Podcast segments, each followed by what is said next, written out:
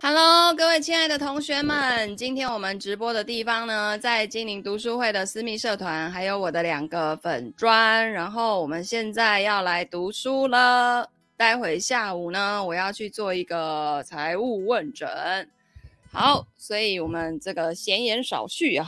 今天天气变得比较好，对不对？至少没有再下雨了。好，然后呢，有一点过敏。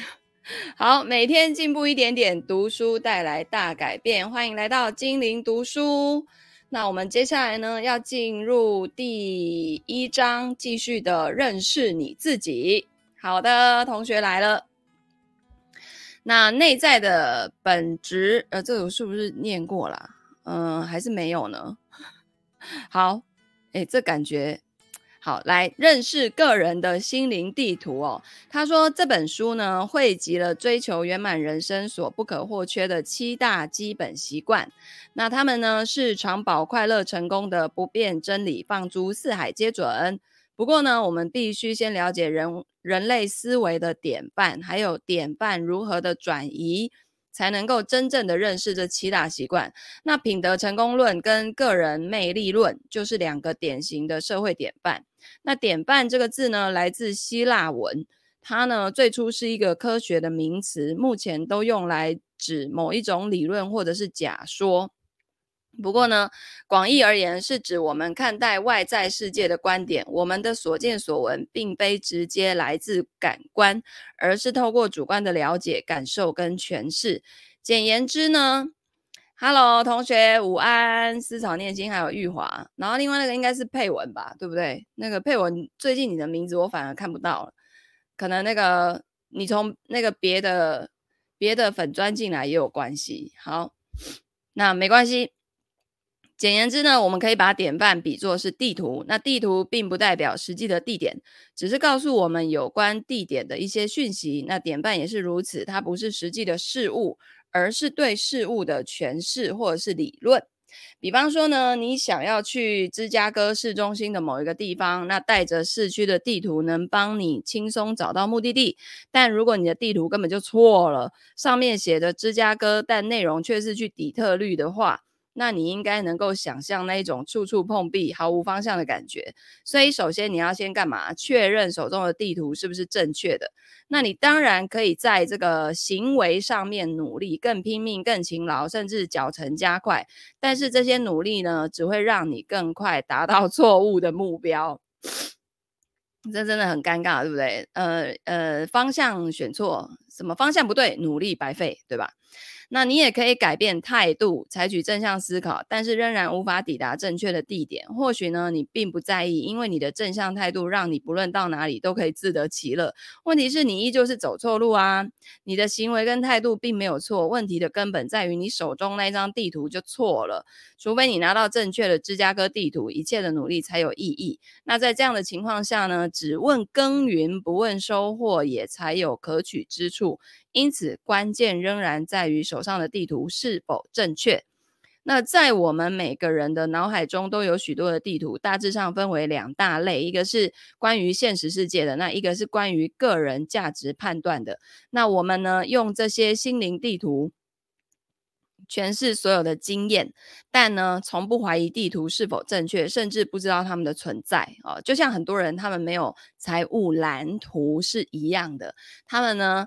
呃，就没有办法看到全局，然后也不知道自己这样这样做做做做做啊，到退休的时候能不能累积到自己要的财富，然后这中间所有要支付的费用是不是真的到那个时候都会出现这一笔钱，大家都是懵的哦。所以完整的财务规划，它其实就是在替你去制作一张地图。OK，那见闻决定行为，我们理所当然的以为呢，个人的所见所闻啊，就是感官传来的讯息，也就是外界的真实情况。那我们的态度跟行为呢，又从这些假设当中衍生而来。所以说，个人的所见所闻决定了他的思想跟行为。譬如说哈，我我就举一个例子，很有趣，就是以前我从香港回来的时候，然后我都会去买那个。你知道我去香港的时候，就会顺便去澳门嘛，然后它就有那个肉松卷、凤凰卷，就里面有肉松那一种东西。然后实际上那种东西里面好像，我记得以前只要有肉的肉的相关制品的，原则上是不能够带进来台湾。可是就因为我呢，从第一次带进来，然后就是都放在行李里面，然后就很正常的就这么通关就就进来了。然后所以我就认为，哎，这就我从头到尾就不觉得这个是不可以的哦。然后直到有一次呢，我有朋友在跟我讨论说，他有朋友啊。带大闸蟹进来，照理说那个也是不行的。可是就因为成功那么一次，所以他就告诉自己说啊，就是可以呀，你知道吗？所以，所以就是你的行为会因为你过去的一些结果，然后又又更巩固了你的这些思想。可是实际上可能并不是这样，对吧？好，所以他这边呢就举了一个例子啊，就这种图啊，这种图，你看。就是你看到的是老人呢，还是那个少妇哦？这个图呢，应该，诶，这个图应该会比较清楚。这个图，好，那这个图呢，他我们来看看他要说的是什么哈？就是呢，他说，请先先看图一跟图二哦，然后仔细描述你看到的影像。你觉得图中是两位女士吗？她们大概几岁？长相怎么样？衣着怎么样？身份又如何？那或许呢，你认为这个图二，这个。图二就是就是这个是个妙龄女子，好，然后呢，嗯，我看看，然后呢，时髦端庄又讨人喜欢哦。如果你是单身的男子呢，或许会想跟她约会；那如果你是时尚从业人员，或许觉得她有当模特儿的本钱。那如果我说你看走眼了，这位女士呢，已经高龄六七十岁，而且面带忧愁，生着一个大鼻子，绝不是模特儿。或许过马路的时候还有劳你扶她一把，你会有什么反应呢？那究竟谁才是对的呢？假使假使不论你怎么观察，也看不出那个是一位老妇人，不妨再试试看。好，然后你看，就是这一张图，这一张。实际上，你看这边，如果是大鼻子，这个大鼻子，然后这是一个那个老妇人的眼睛，有没有？她就是看起来就是很像一个忧愁的老妇人。那他的意思是说，呃，如果我们现在呢，呃，如果说。到底谁才是对的哈？如果假设你不管怎么看哦，都看不出那个是一个老妇人，他叫你再试试看。然后如果说我们现在面对面交谈，就可以讨论这张图，你对我形容你眼中的景象，我也可以告诉你我看到什么。然后双双方持续沟通，直到我们都明白，在对方的眼中这张图到底展现了什么影像。那现在呢，再看图三哦，图三就长这样，哼，这就是一个老妇人啊。这就是一个老妇人的图嘛，对不对？哦，这个就是可能有的人看到的是这个这个图，所以多年前啊，他就拿这个哈佛，他就他就读哈佛气管学院的时候，首次接触了这个实验。那当年那位教授借此说明啊，不同的人对同一件事啊会有不同的看法，然后都可以成立哦。这个是跟逻辑没有关系，而是心理因素使然。首先呢，教授把两叠卡片分发给教室两边的同学，其中一叠呢是图一的少妇像，另外一叠是图三哦。图三是这样，就是画的比较乱的老妇人，然后图一呢，就是刚刚你们看到另外那个比较乱，可是看起来比较像年轻女子的这个这一张哦。然后他就一在一开始他。有一群人是拿到图三，另外一群人拿到图一。然后他说他给我们呢十秒钟观看这些卡片，然后收回，接着在荧幕上打出两者重叠后的画面，就是图二。然后要全班描述这位女子。结果呢，事先看过少妇像的几乎一致认定那个就是少妇。然后先前看到是老妇人的，就认为图二。其实是个老妇人。接着，教授请同学对教室的另一半学生形容自己看到的图像，结果双方热烈讨论哦，各执一词，说：“哦，不要开玩笑了，我看她绝对没有超过二十岁啊，怎么可能是个老太婆？”然后另外一个人就说：“你才开玩笑，她最少七十岁，搞不好都八十了。”哦，就在那边争论啊，僵持不下。那每个人呢都非常的坚持己见哦。当时我们都心知肚明，自己的观点不一定是正确的，对方的看法也可能会成立，只是口头上呢谁都不肯认输。那只有少数的同学试着从另外一种一个角度来看这一幅画像。所以经过一番毫无进展的争辩啊，终于有同学走上去，然后指着一条一条的线说：“这个少妇戴了一串项链。”然后另外一位马上反驳说：“不是，这是老妇的。”呃，嘴角，所以大家就你来我往，开始一一讨论画中的每个细节，然后就开始逐渐去接受对方的观点了。但是基本上呢，我们所接收的人是事前观看卡片时所得到的印象，所以为什么第一印象如此重要的原因就是在这里哦。好。那他说呢，后来呢，我为个人或公司担任顾问的时候呢，就经常借用这个实验啊，因为它呢能够使我们对人与人际关系的本质有更透彻的认识。那最重要的是呢，它充分的显现出制约作用对我们的思维有多大的影响力，就十秒就可以产生这样的影响了。那其他那些持续终身的制约啊作用就可想而知了。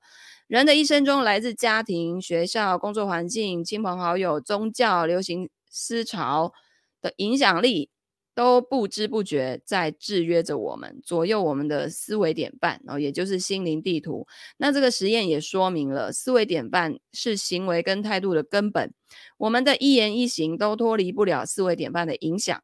就以图二为例，你如果觉得那是一个少妇啊，自然就不会想要去搀扶她过街。你一定是根据自己眼中看到的她，决定要采取什么态度跟行为来对待她。由此呢，正可以凸显个人魅力论的基本缺陷之一，也就是如果你只强调行为跟态度的皮毛，却却忽略了根源在于呃思维典范。那从这个试验当中，我们还可以体会到啊，思维典范会强烈影响我们跟人互动的方式。好，第二章进入新时代旧烦恼。一般人呢，总是认为自己的观点正确，而且立场客观，但试验却证明，虽然别人的结论不同，不代表他们是主观的错误的。你的位置决定你的脑袋。每个人都以为自己看到的就是真相，自以为客观，因为我们是透过有色的眼镜去看待外在的世界，也就是用我们自己本身的观点去看的。那当我们形容眼前的事物，其实就是在形容我们自己、我们的感知、我们的思维典范。如果有人跟我们意见不一致，我们就会直觉认为这个人有问题，对吧？那其实呢，而且现在啊，在网络世界又更加深了这样的一个现象。为什么？因为现在大数据的演算法，就是所有出现在你的电脑里面的、手机里面的这些讯息，都是你个人的喜好。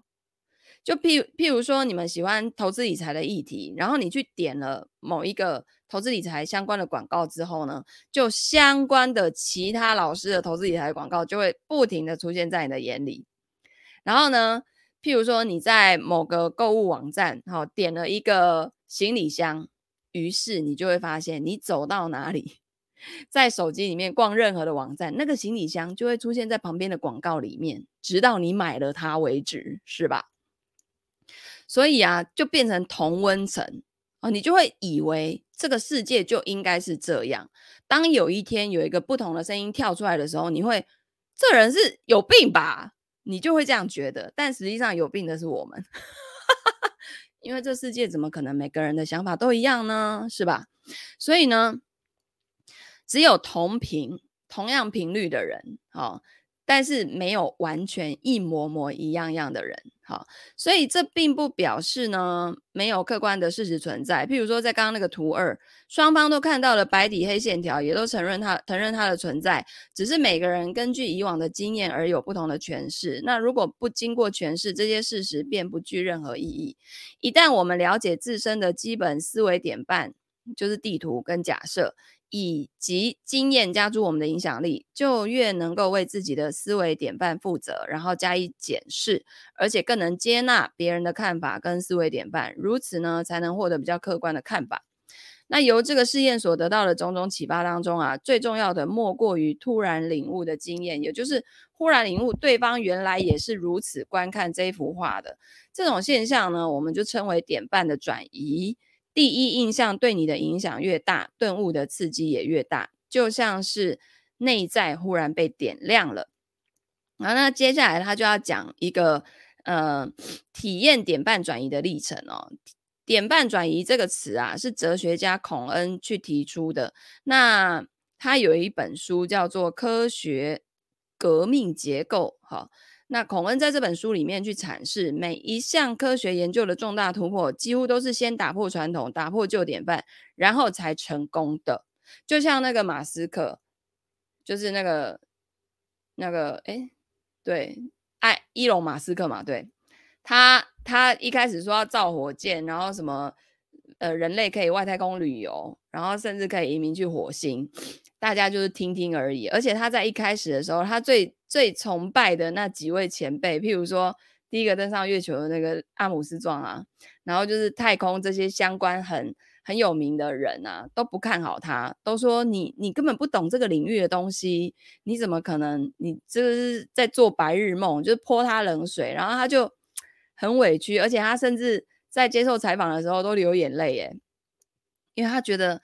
这些他很崇拜、很敬佩的人都不支持他，可是呢，他就是打破了传统，他做到了人类想象不到的事情。首先，在二零一八年就把一台车送上外太空去嘛，最近不是又飞出去，然后还绕地球三那个什么，在外面三天哦，就是绕地球好像七圈吧的样子。总之呢，他一定是先打破传统，打破旧的典范，然后才成功的。因为你如果在原来的框框里面，你根本就想不到框框外面的世界。所以，古埃及天文学家托勒密认为啊，地球是宇宙的中心。可是呢，有一个哥白尼，他主张太阳才是宇宙的中心，因而激起典范的转换。尽管后者曾经招致强烈的反反抗跟迫害，但是转眼间呢，人类对宇宙万物的诠释完全改观了。那牛顿的物理学原理虽然到现在仍然是现代工程学的基础。但未尽周延，直到爱因斯坦的相对论一出啊，又为科学界带来一次的革命。那有关细菌的学说出现之前，有许多的妇女哦死于分娩，许多的战士死于伤病，而不是敌人的攻击。直到细菌带来的全新观点，现代医学才有进步的可能。以前的那个、那个、那个什么妇产科医师啊，他接生完这个之后，就去接生下一个了，然后他们就发现很多的产妇啊。怎么怎么生产完，然后没多久就会发炎发烧，然后就死掉了。哦，所以后来就开始有这个细菌之说的时候，就规定所有人在下一个手术的时候一定要把手洗得很干净。现在医师那个洗手，我们看那个追剧的时候，看他们洗手那个程序简直啊，有够仔细，对不对？洗到手臂来了，然后洗完还不能碰任何东西，然后就要就是戴上手套进手术室。这这个后来呢，让这些产妇的死亡率大大的下降。好，所以呢，呃，今日的美国也是典范转移的成果。传统的君权神授、君主君主专制的思想，由民主冥想的观念所取代，才促成民主宪政跟自由富足的社会。但并不是所有的典范转移都正面的。譬如说，呃，由强调品德转为强调个人魅力，反而让我们偏离了。享受真正成功跟快乐的正轨。那姑且不论典范转移的利弊得失，也不用去追究它是逐渐发生或是突如其来的。总之呢，它会改变我们看待世界的角度，然后带来深远的影响。不管我们的典范正确与否，它都是态度跟行为的基础，决定了我们跟他人的关系。啊，接下来他就要举例了哈，地下铁的经历。他说呢，我个人曾经有一次小小的典范转移的经验哦，记得那个是一个礼拜天的早上，然后在纽约的地下铁里面呢，所有的乘客都很安静的坐着，有人在看报纸，有人在发呆，然后有人是在休息。那眼前呐，有一副平安、平静、安详的景象。这个时候呢，突然出现一名男子跟几个小孩，然后他的孩子啊。喧哗吵闹声破坏了整个气氛，然后那一名男子就坐在史蒂芬·科维的旁边，啊，他呢任凭他的孩子在那边撒野作怪，甚至去抢走乘客的报纸，然后这个爸爸就完全无动于衷。哎，一般的爸爸不是就会去制止自己的小孩，可是这个爸爸就整个坐在旁边，然后无动于衷。这种情形呢，谁看了都会生气哦。全车的人似乎都很不满，认为这个人怎么可以如此纵容孩子，毫不负责。最后呢，这个作者就忍无可忍了哦，他还是，但是他还是尽量克制啊，耐心的对他旁边那个人说：“先生，你的孩子打扰了不少乘客，你可不可以管管他们？”好，然后他旁边那个人呢，就抬起呆滞的目光，仿佛如梦初醒。他轻声地说：“是我，我想我该管管他们。我们刚从医院回来，孩子的妈一小时前才刚过世，我已经六神无主，孩子们大概也不知道该如何是好。”然后他就写说：“你能想象我当时的感觉吗？瞬间，我的点半转移了。一旦我看此事的角度。”改变想法、感觉、行为也随之一变，我的怒气全消，也不再担心需要控制自己的行为跟态度了，因为我情不自禁地为这个人感到难过，同情跟怜悯之心油然而生。他说：“哦，呃，尊夫人过世啊，我很遗憾，可不可以告诉我详情？有需要帮忙的地方吗？”哦，所有的一切就此改观。许多人在面临生死攸关的危机的时候，也会大彻大悟，用新的角度去评定生命的意义。有时候，突然承担一个新的角色，好比成为丈夫、妻子、父母、祖父母、主管或领袖，也会发生这样的现象。那我们可能呢，花上数周、数月，甚至数年来锻炼个人魅力，试图改变自己的态度跟行为，但是呢，丝毫无法触及改变的大门。也无法用不同的角度来看待事情。那如果呢，我们想在生活中做点微幅的改变，这个就更明显了。或许可以专注在行为态度的转变，但如果要达成明显而大幅度的转化，还是要在基本思维下功夫。那套一句梭罗的话哦，砍伐魔鬼的枝叶千斧，不如一斧劈向他的根基。擒贼先擒王的概念，好不好？生活中呢，要达到改头换面的进展，就得放下砍伐行为态度这种枝微末节的功夫，直接从根本下手，也就是决定行为态度的思维典范。当然，并不是所有的典范转移都如同我在纽约地下铁的经历那一般的迅速。我跟珊德拉教育儿子的经验，就是一段漫长、艰辛而且费神的过程。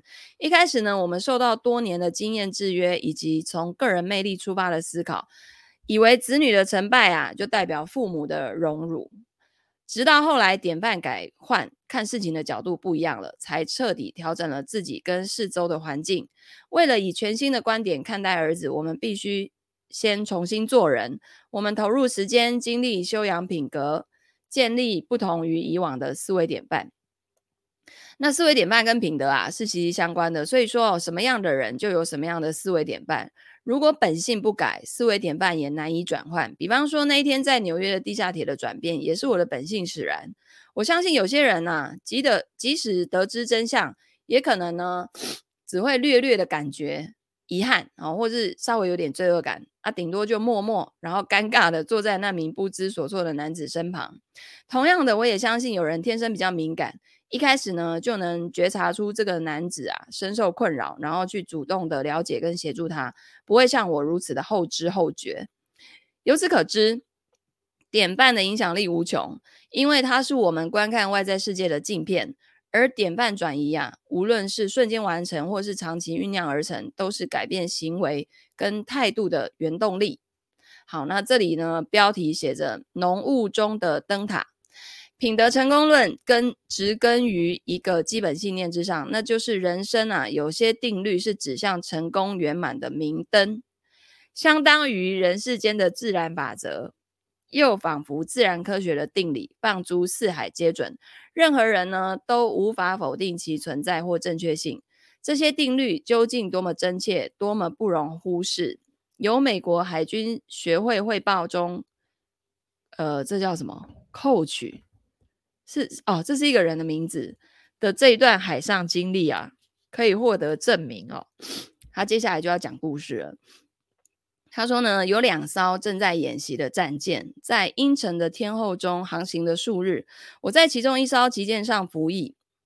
那有一天傍晚呢，我正在船桥上负责瞭望，在浓重的雾气下，能见度非常差，连船长也守在船桥上指挥一切。入夜之后不久，船桥一侧的瞭望员忽然报告：右舷有灯光。船长询问光源是正逼近还是正在远离，瞭望员就回答逼近。那这表示什么？对方会撞上我们，后果不堪设想。船长命令信号手通知对方：我们正面，我们正迎面驶来，建议你转向二十度。对方回答：建议贵船转向二十度。船长又下令，告诉他我是船长，转向二十度。对方说：“我是二等水手，贵船最好转向。”就一个叫你转，另外一个又叫我转，就两个在那边互相叫、互相转啊，都不转哈。然后这时候呢，船长就已经不爽了，而勃然大怒，大叫，告诉他这里是战舰，转向二十度。结果对方对方的讯号传来说：“这里是灯塔。” 灯塔是要怎么转向啊？哦，所以结果呢，我们改了航道。我们呢，随着这位船长同时经历了一次点半转移。点半一旦转移，整个情况就完全改观。这位船长因为视线不良而昧于实情，但认清事实，在日常生活中啊，对我们就如同呃，对置身浓雾中的船长，同样是很重要的。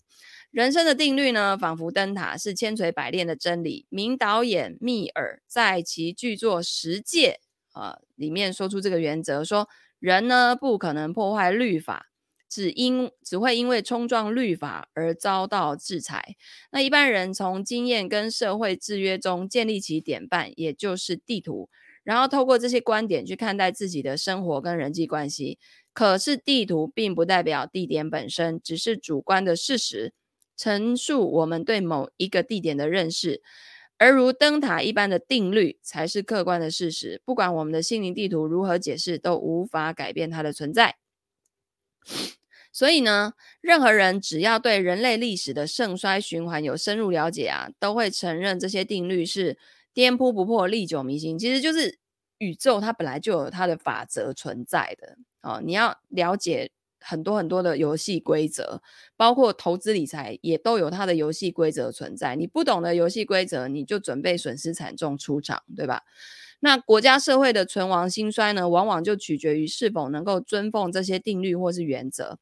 我所强调的这些原则呢，并不是什么深奥的宗教哲理，也不是任何特定宗教或信仰。但我可以说呢，世界上各主要宗教、民族的伦理道德思想当中，几乎都涵盖了他们。这些不不辩自明的真理啊，任何人都可以心领神会。就好像人类与生俱来的良知，不分种族、肤色，人人都具备。即使呢被社会流俗或个人否定而隐晦不彰，但他们依然存在。比方说，公平的原则、平等跟正义的概念，皆由它衍生出来的。固然，每个社会对何谓公平以及如何维持公平看法可能南辕北辙，但是呢，基本上都承认公平原则的本身。其次是诚实跟正直。这个呢是人类互信的基础哦，有了这个基础，人类才能够互助合作，追求个人跟群体的持续成长。人性尊严的原则，就如同美国独立宣言所揭示的，人类生而平等，享有天赋不可侵犯的权利，包括生命、自由以及追求幸福的权利。此外，还包括服务原则，就是对社会有贡献。以及讲究品质或追求卓越的原则，潜力原则是指人人都可以成长进步，不断发挥潜能，展现才华。与此密切相关的是成长原则，也就是潜能得以发挥，长才得以展现。这个过程需要耐心、教育跟鼓励的配合。所以原则不同于实物哦，实物是特定的行为或活动。往往用于某一种情况，一旦情况改变失效了，就好比父母不能完全以教养第一个孩子的方式去养育另外一个孩子，因为每个孩子都不一样。所以食物是个别的、局部的，原则却是普遍的、整体的，适用于个人、婚姻、家庭，还有公司团体。那假使我们能把原则化为习惯，那么要解决的个别问题啊，就易如反掌了。那原则不是价值观，一群盗匪可能有相同的价值观。哦，但是他们违反了我们所说的呃善良原则。那价值观是地图，原则才是地点本身。唯有借重正确的原则，才能认清事实的真相。那原则是人类行为的准则，也是不容置疑的基本道理，历经考验而永垂不朽。试问，人们可以凭借欺骗、不公、卑鄙、庸碌、一无所长或堕落而获得持久的幸福跟成功吗？尽管呢，对于行为规范的含义跟实践啊，言人人殊。不过呢，这类的原则确实存在于我们的良知当中。我们的内在地图或典范，如果越能接近这些原则，那么执行起来就能更精准实用。那正确的内在地图绝对会影响我们的个人效能跟人际效益。光是改变态度行为，绝对达不到这种效果。他其实就是在讲的还是你的本质啊。啊，很多人的态度很好哦，然后呢，这个行为看起来也很好哦，可是背后是个渣男。类似这种的有没有？就是要追你的时候，各种行为、各种态度都非常的棒，但是呢，骨子里面是个渣男。后面的一些这个出现的行为，就会令你大开眼界，是吧？好，所以那个人的本质哦，然后本质，我通常呃，我我我这几天听到一句话，就是你要挑选合作伙伴的时候哦，一定要什么？善良、诚实，然后要充满热情，哦为人要善良，然后要诚实，然后要充满热情。因为善良诚实，他才不会去干不该干的事情；充满热情呢，才能去坚持在这一条道路上。所以找合作伙伴是很重要的。那个没有办法善良正直的人，能力再怎么强，我们都不会去跟他合作，好不好？好，所以呢，他说现在盛行的个人魅力论啊，最吸引人的地方就是号称圆满的人生，包括什么？个人成就、财富，还有良好的人际关系，有捷径可循，不用脚踏实地去追求。那这种花而不实、暴发户式的论调，无意鼓励什么不劳而获，纵使得以成功，也是胜之不武。那强调个人魅力呢，既不切实际，又会误导人心。一步登天，就如同身在芝加哥，手上拿的却是底特律的地图，欲速则不达。那对这项主张颇有研究的。弗洛姆曾经说：“现在呢，我们常常看到一类浑浑噩噩的人，没有自知之明，却以却也不以为意。那唯一认识的人是别人眼中的自己。他们已经失去沟通能力，终日言不及义，一脸伪善，见不到真情流露，除了无聊至极的感觉，早就已经无法感受真正的痛楚。我们可以用两句话来形容这样的人哦：一是他们丧失丧失了。”天性跟个人特质，而且无药无可救药。再来就是，基本上他们并不比芸芸众生更高明啊。那在人生呢，有许多成长发展的阶段，要循序渐进。譬如说，你要先像小婴儿是先学会翻身啊，然后坐起来啊，坐起来之后就爬啊，爬了之后才走啊，才跑啊。每一个步骤都很重要，而且要时间，没有一步可以省略。同样的，人生的各个层面，从小到学钢琴，或者是呢跟同事相处；大到个人、家庭、婚姻跟社会上的种种，都是这样。然而，在有形的事物上，我们比较能够接受循序渐进的原则；可是，在精神领域、人际关系甚至个人品德上面呢，一般人却不见得能够了解这个原则，或者即使了解，也不一定能够认同或加以实践。所以呢，就会有人干嘛？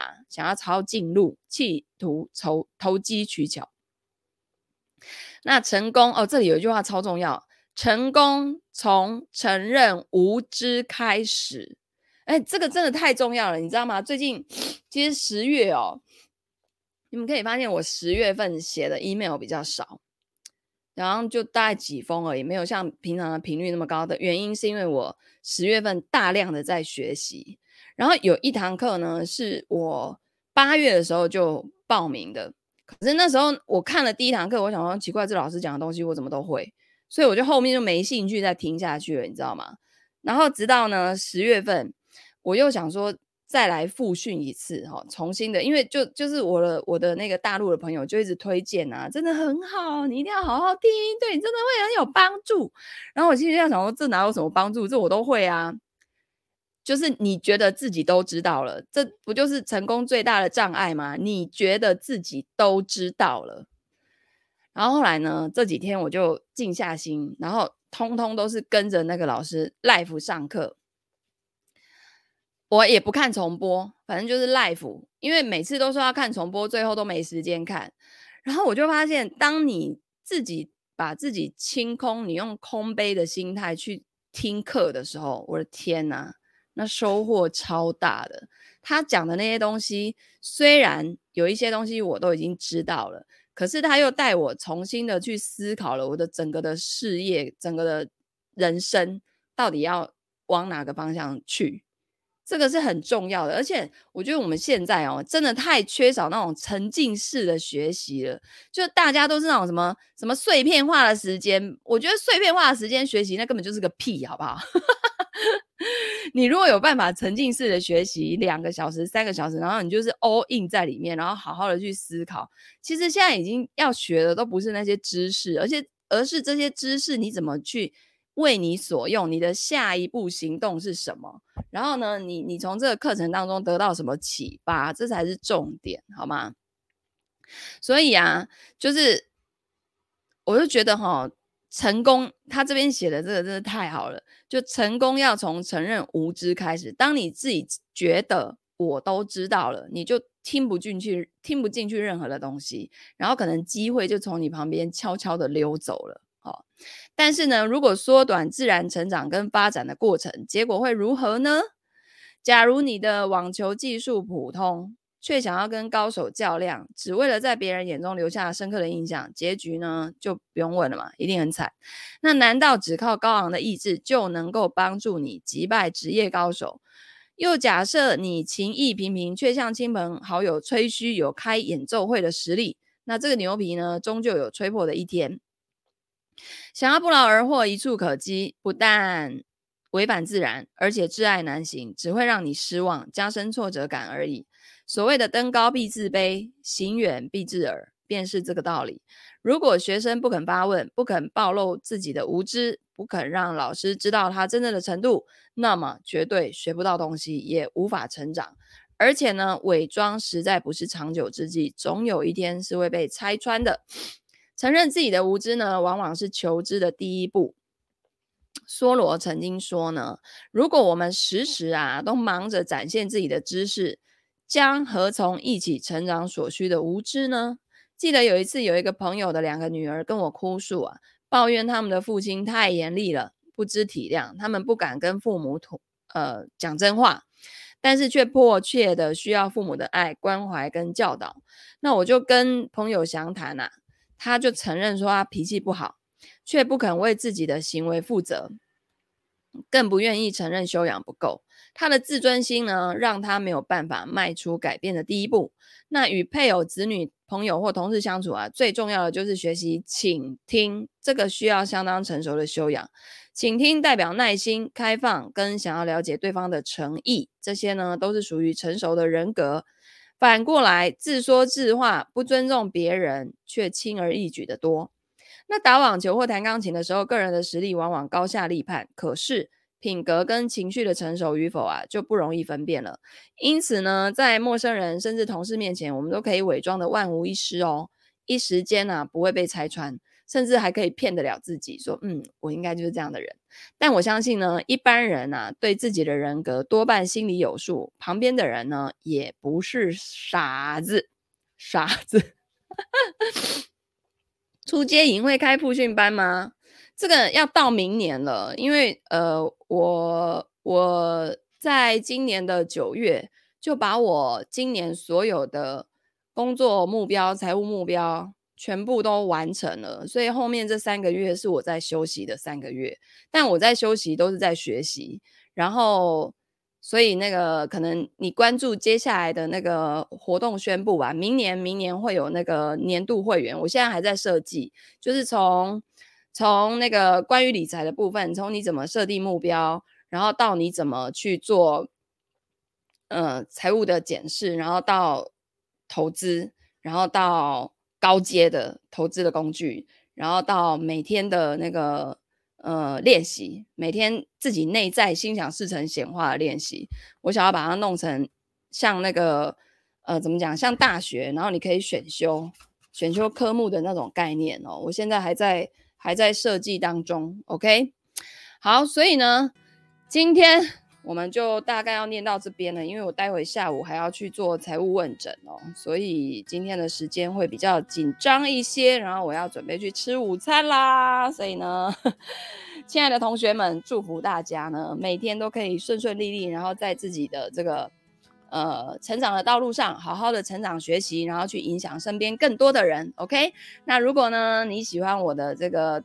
呃，读书的方式，好，你用这样听的方式，觉得不用看书，哎，聊了很多那个，呃，节省很多时间，哈，那么你可以这个按赞、分享、转发或留言，留言你的启发，然后分享你给分享给你身边更多的亲朋好友，大家一起来听书，OK？